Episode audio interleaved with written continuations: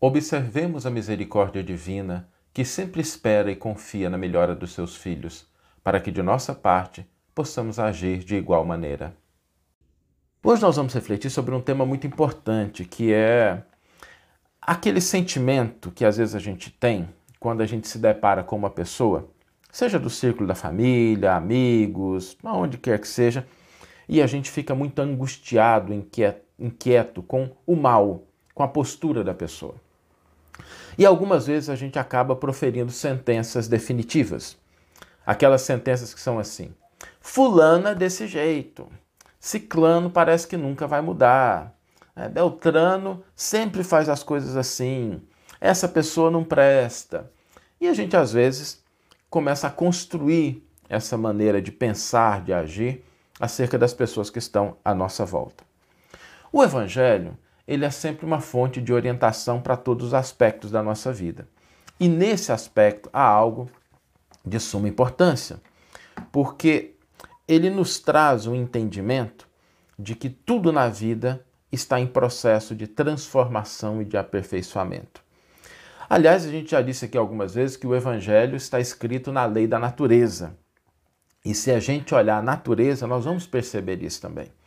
O pântano, que às vezes tem aquele charco, aqueles problemas, ele tem o adubo, que muitas vezes é utilizado como fertilizante. A pedra áspera tem a solidez que é aproveitada na construção. A areia seca ela é aproveitada para fazer o vidro e na argamassa, na massa, para a construção. Quando a gente olha para a natureza, a gente percebe que mesmo aquelas coisas que são aparentemente inúteis ou prejudiciais acabam tendo utilidade em determinados contextos, quando alteradas, quando transformadas, a gente começa a perceber que quando o Evangelho nos convida a ter paciência, tolerância e aguardar o processo de transformação, nós estamos diante de uma lei da natureza. As plantas fazem isso. As plantas convertem né? o estrume, convertem às vezes a podridão em adubo, em fertilizante, transformam isso em beleza e em aroma. Quando nós estamos entendendo essa realidade, a gente precisa despertar em nós essa capacidade. E aqui, de novo, não é ingenuidade. Não é a gente falar assim, ah, não, mas está tudo bem, está tudo tranquilo. Não, às vezes não está. Mas o entendimento de que aquilo está em processo de transformação nos dá uma leveza maior, para que a gente possa esperar. E tem um argumento que o Emmanuel coloca, a gente vai ler o comentário daqui a pouquinho, que é fantástico. Ele diz o seguinte: se Deus espera, se Deus, que é o Senhor do universo, que é o poder infinito, ele espera que determinadas criaturas se reajustem, por que, que a gente vai se desequilibrar e a gente vai se desesperar ou proferir sentenças definitivas? Se Deus que pode ele tem a paciência, às vezes conosco. Às vezes, quantas vezes Deus não esperou a gente cair na real, a gente melhorar, a gente despertar? Quantas vezes a misericórdia divina nos alcançou quando a gente precisava de um tempo maior? E se Deus espera, por que não a gente? Quando nós começamos a agir dessa maneira, existem dois benefícios muito importantes. E o primeiro deles é que a gente deixa de ter a cabeça cheia de fogo, de raiva, de ódio, de irritação, porque a gente começa a entender que a pessoa está equivocada, mas ela tem coisas positivas e ela tem possibilidades de melhorar. Ainda que sejam possibilidades, mas nada tira dessa pessoa a condição de poder amanhã tomar uma decisão diferente, mudar a sua maneira de agir, e a gente começa a ficar mais leve com isso. Esse é o primeiro aspecto disso diz respeito a gente, não diz respeito ao outro. É a gente não viver a vida. Eu sei que não é comum isso, mas eu conheço algumas pessoas que acordam irritadas e terminam irritadas por conta das coisas que vêm, às vezes, na família, no mundo, na sociedade, e elas consomem as suas energias, às vezes até a sua saúde, em função do tipo de pensamento que ficam alimentando. Então, esse é o primeiro benefício. O segundo benefício é que quando nós começamos a ter a capacidade de esperar, ter a capacidade de entender que a pessoa ela não é aquilo que ela se apresenta, ela pode ser mais, a gente começa a reservar o nosso tempo para fazer aquilo que diz respeito às nossas responsabilidades. Porque quando a gente está irritado com outra pessoa, quando a gente está incomodado com o comportamento de outra pessoa, às vezes a gente perde minutos preciosos que a gente poderia estar tá fazendo alguma coisa em prol daquilo que é a nossa responsabilidade. Porque quando a gente desencarnar, e todos nós vamos desencarnar, a gente e os outros, a gente não vai dar para chegar lá em cima e falar assim, quando Deus perguntar para a gente, simbolicamente, tá, gente? É uma brincadeira. Né? Quando a consciência perguntar para a gente assim, mas você fez aquilo que você precisava?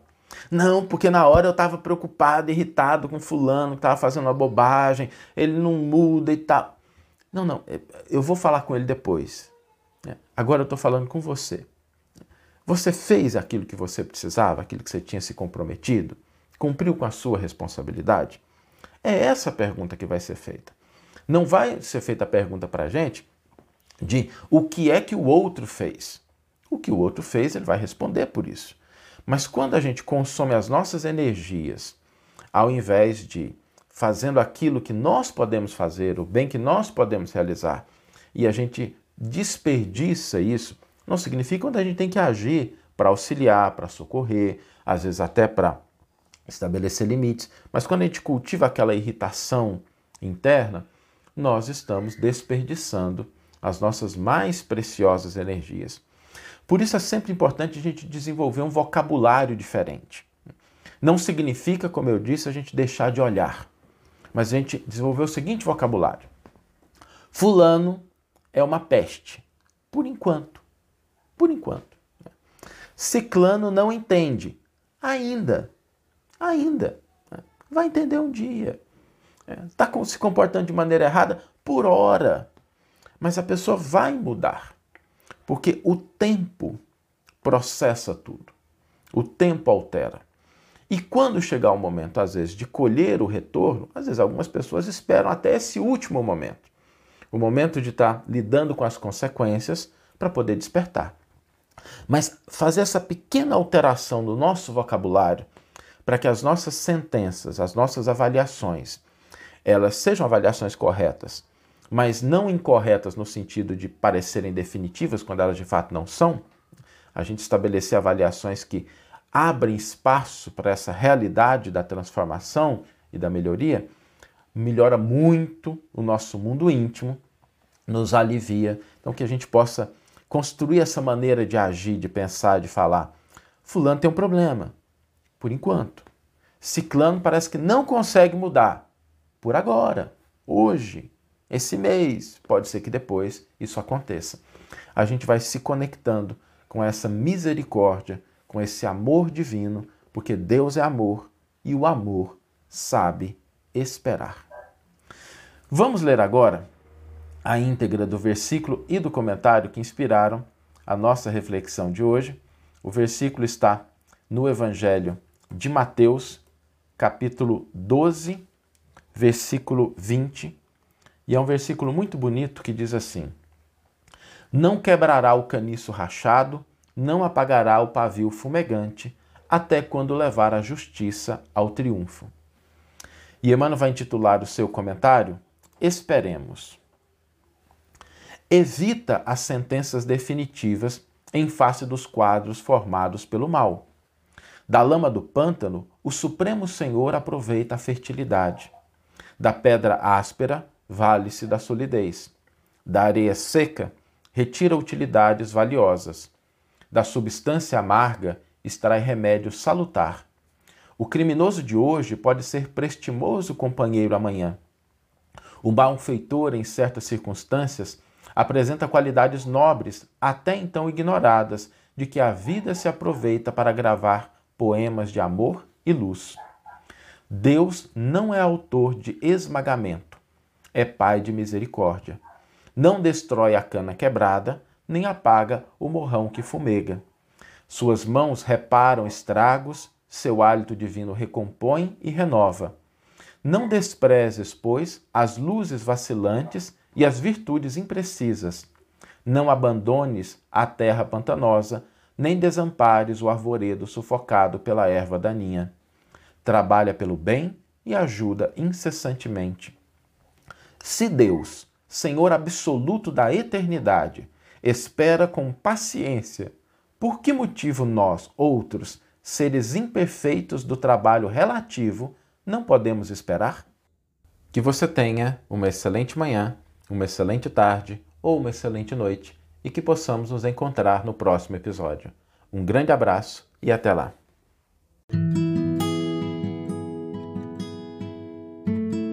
Você está ouvindo o podcast O Evangelho por Emmanuel, um podcast dedicado à interpretação e ao estudo da Boa Nova de Jesus através da contribuição do benfeitor Emmanuel.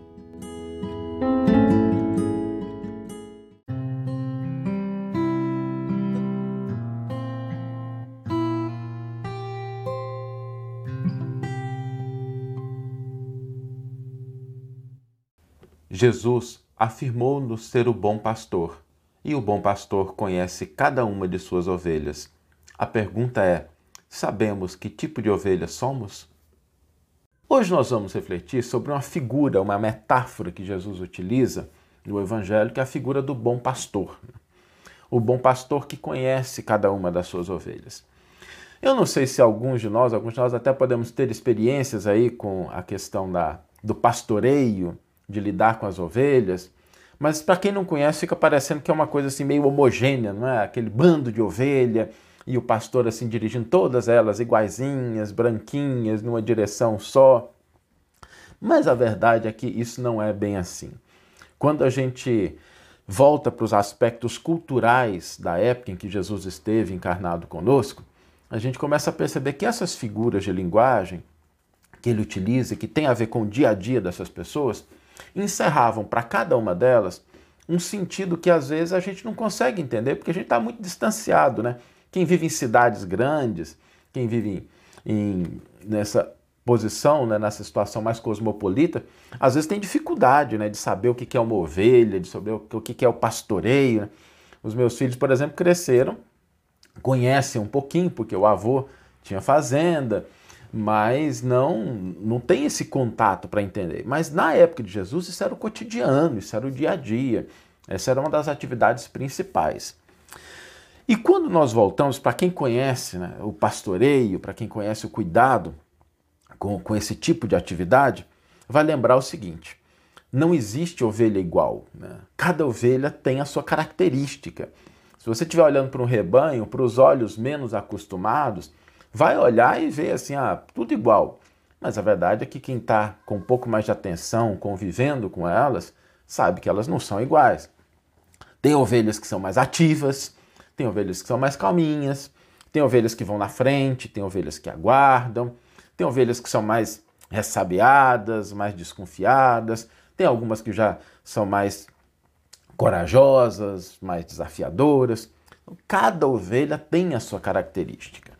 E o bom pastor é o pastor que conhece essas características, porque ele vai saber que às vezes uma está andando mais devagar, tem que ficar do lado dela para incentivar, que a outra está andando muito depressa, tem que ir lá e trazer ela para junto, né, para a direção correta, que uma está com um pouco mais de medo, que a outra é um pouquinho mais é, é, agressiva, né, muito estabanada. E o bom pastor é aquele que conhece isso e ele vai conduzindo de acordo com a característica de cada uma.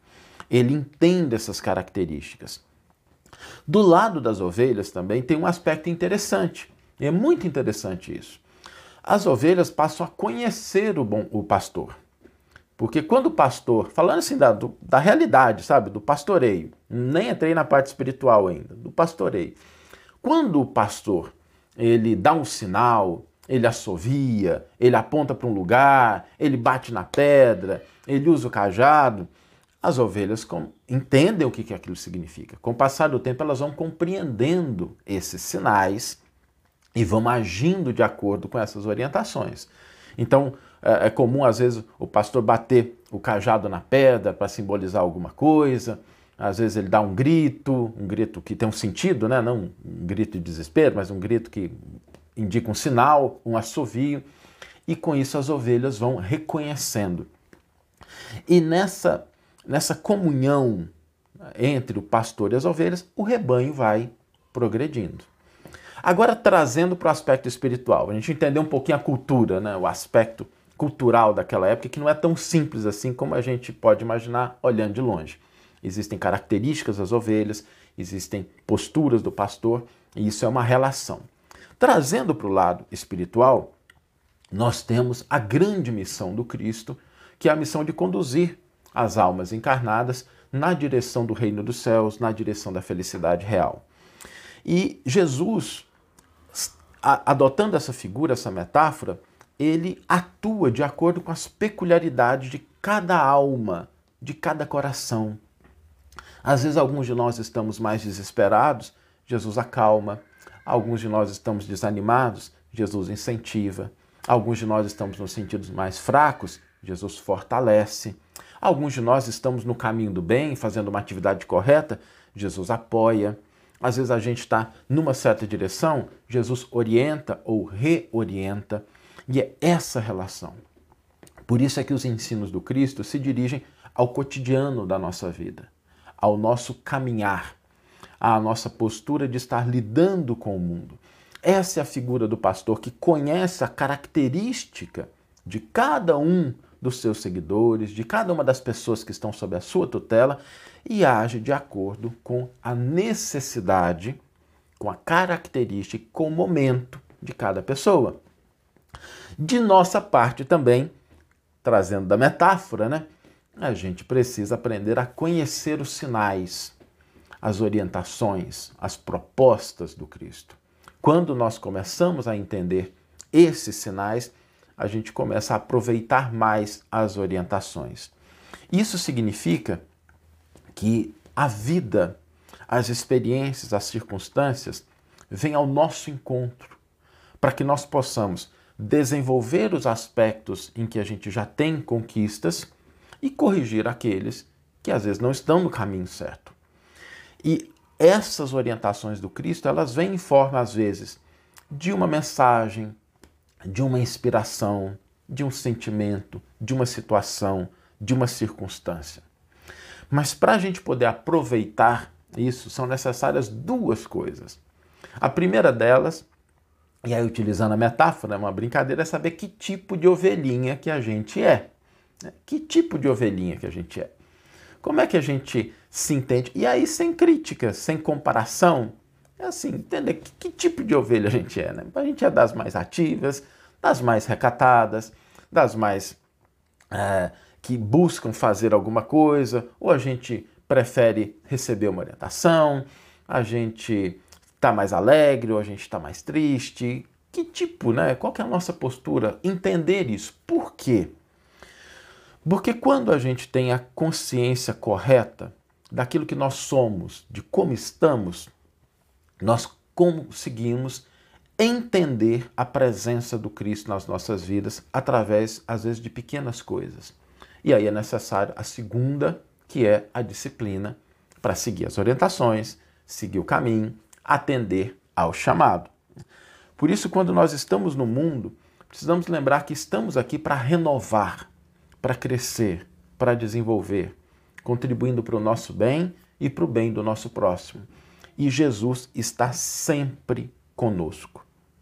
Jesus é o bom pastor que conhece cada uma das suas ovelhas. Então, não é assim de maneira homogênea, geral. Não, Jesus nos conhece individualmente, a cada um de nós, as nossas necessidades, as nossas características, as vantagens que a gente tem, aquilo que a gente já consegue realizar, e ele cuida, como o bom pastor, cuida de cada uma das ovelhas de nossa parte, é preciso que a gente se entenda, se conheça, para que a gente atenda a esse chamado. Vamos ler agora a íntegra do versículo e do comentário que inspiraram a nossa reflexão de hoje. O versículo está no Evangelho de João, capítulo 10, versículo 14, e diz: Eu sou o bom pastor e conheço minhas ovelhas, e as minhas ovelhas me conhecem. Emmanuel intitula seu comentário com uma pergunta: Que ovelhas somos? O pastor atento se identifica com o rebanho de tal maneira que define de pronto qualquer das ovelhas mantidas a seu cuidado. Conhece as mais ativas, descobre as indiferentes, nomeia as retardatárias, registra as que lideram, classifica a lã que venham a produzir. Tudo faz em favor de todas. Por sua vez, as ovelhas, pouco a pouco, percebem, dentro da limitação que as caracteriza, o modo de ser do pastor que as dirige.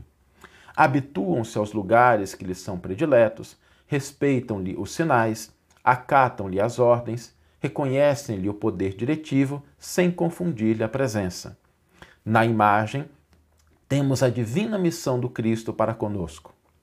O pastor compassivo conhece cada uma das ovelhas do redil humano, tudo fazendo para guiá-las ao campo da luz celeste. Incentiva as indiferentes, acalma as impetuosas, fortalece as mais fracas, apoia as mais responsáveis, sopesa o valor de todas segundo as peculiaridades e tendências de cada uma. E, de igual modo, as ovelhas do rebanho terrestre, gradativamente, vêm a conhecer e a sentir a existência abençoada do bom pastor.